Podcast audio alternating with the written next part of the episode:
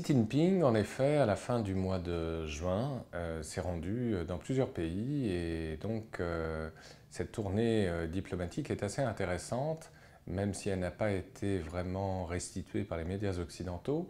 parce qu'il s'est rendu en trois régions radicalement différentes. Tout d'abord, il s'est rendu à Belgrade, euh, ensuite en Pologne, pour ensuite euh, terminer pratiquement sa euh, visite diplomatique à Tashkent en Ouzbékistan pour assister à la conférence de l'Organisation de coopération de Shanghai avant de regagner enfin à la fin du mois de juin Pékin où il devait accueillir Vladimir Poutine, donc le président russe. Alors comment expliquer justement cette intense activité diplomatique durant ces dernières semaines qui, rappelons-le, avait lieu euh, au moment même où l'Occident était confronté à deux problèmes majeurs, je dirais. L'un sur le plan conjoncturel, le fameux Brexit, donc la sortie évidemment du Royaume-Uni euh, de l'Union européenne. Et puis l'autre épisode également particulièrement important, ce sont les manœuvres de l'OTAN, précisément à la frontière de la Russie, avec une participation très intense euh, notamment de la Pologne, euh, à ces manœuvres euh, militaires. Et donc cette tournée diplomatique avait lieu à cette occasion. Alors rappelons successivement l'importance donnée par la diplomatie chinoise et le président Xi Jinping à ces différentes régions. Tout d'abord, sa première escale à Belgrade à la mi-juin, euh, qui consistait en définitive à rappeler euh, l'importance des relations entre Belgrade et Pékin. Alors pourquoi Belgrade et Pékin? Cela remonte à loin déjà dans l'histoire même de la guerre froide, quand l'ex-Yougoslavie cherchait précisément une troisième voie et s'était par là même rapproché de la diplomatie chinoise. Et plus récemment, en 1999, au moment même où la Yougoslavie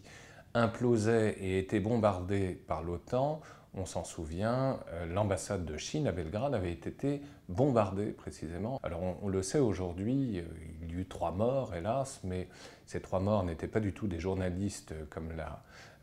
les communiqués officiels chinois l'avaient annoncé, mais trois espions chinois qui œuvraient aux côtés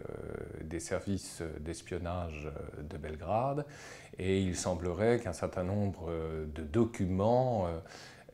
ait été euh, hébergé précisément dans euh, cette ambassade. Des documents se référant notamment à l'avion furtif américain qui avait été abattu quelques jours plus tôt précisément par les forces serbes. Bref, cet épisode de 1999 avait été ressenti comme un véritable camouflet diplomatique par la Chine d'alors et on peut dater très certainement la radicalisation nationaliste de la Chine à cet épisode précisément euh, que fut la destruction de l'ambassade de Chine à Belgrade. D'où le rapprochement assez médiatisé, bien sûr, entre Belgrade et Pékin. Et Xi Jinping, accompagné de son épouse, euh, n'ont pas manqué précisément de commémorer à Belgrade même euh, la mémoire de ces trois, entre guillemets, diplomates chinois disparus donc, euh, dans euh, le, bombardement de 1999. Il s'agissait également pour la diplomatie chinoise de rappeler les intérêts économiques chinois dans cette région, avec encore une fois des contrats assez importants dans le domaine des infrastructures qui ont été signés pour un montant de 17 millions de dollars, ce qui n'est pas si important, mais ce qui porte dans euh, la totalité même des investissements chinois dans la région le montant à plus d'un milliard d'investissements. Et euh, dans des domaines que sont donc les infrastructures, mais aussi euh, la construction d'une voie ferrée, d'un TGV rapide donc entre Belgrade et, Budapest en particulier, la construction également d'une centrale thermique à Kostolac, euh, bref, des projets assez euh, importants bien sûr. Et quelques jours plus tard, donc, euh, Xi Jinping se rendait en Pologne, trois jours après la fin des opérations militaires de l'OTAN précisément, une façon sans doute de rappeler peut-être que la diplomatie chinoise, tout allié qu'elle est de la Russie, cherche à établir une distance et garder une marge de manœuvre euh, avec son interlocuteur polonais sans doute. Et puis surtout, Xi Jinping s'est rendu, euh, chemin faisant en se rapprochant de la Chine, à Tashkent, en Ouzbékistan, là même où se tenait l'Organisation de coopération de Shanghai. Il faut rappeler que cette organisation est extrêmement importante, même si longtemps l'Occident l'a regardée d'assez haut, avec un certain mépris, puisque l'ensemble des États membres de cette organisation représentent à eux seuls la euh, production de 25% euh, du euh, pétrole mondial, 50% du gaz naturel, 35% du charbon et 50% de l'uranium. Donc c'est assez conséquent, bien sûr.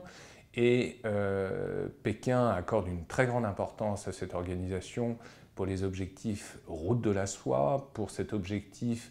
qui se résume de la diplomatie chinoise euh, One Road, One Belt. Et donc il s'agit évidemment d'établir une sorte d'axe eurasien, une sorte de glacis clairement anti-occidental, euh,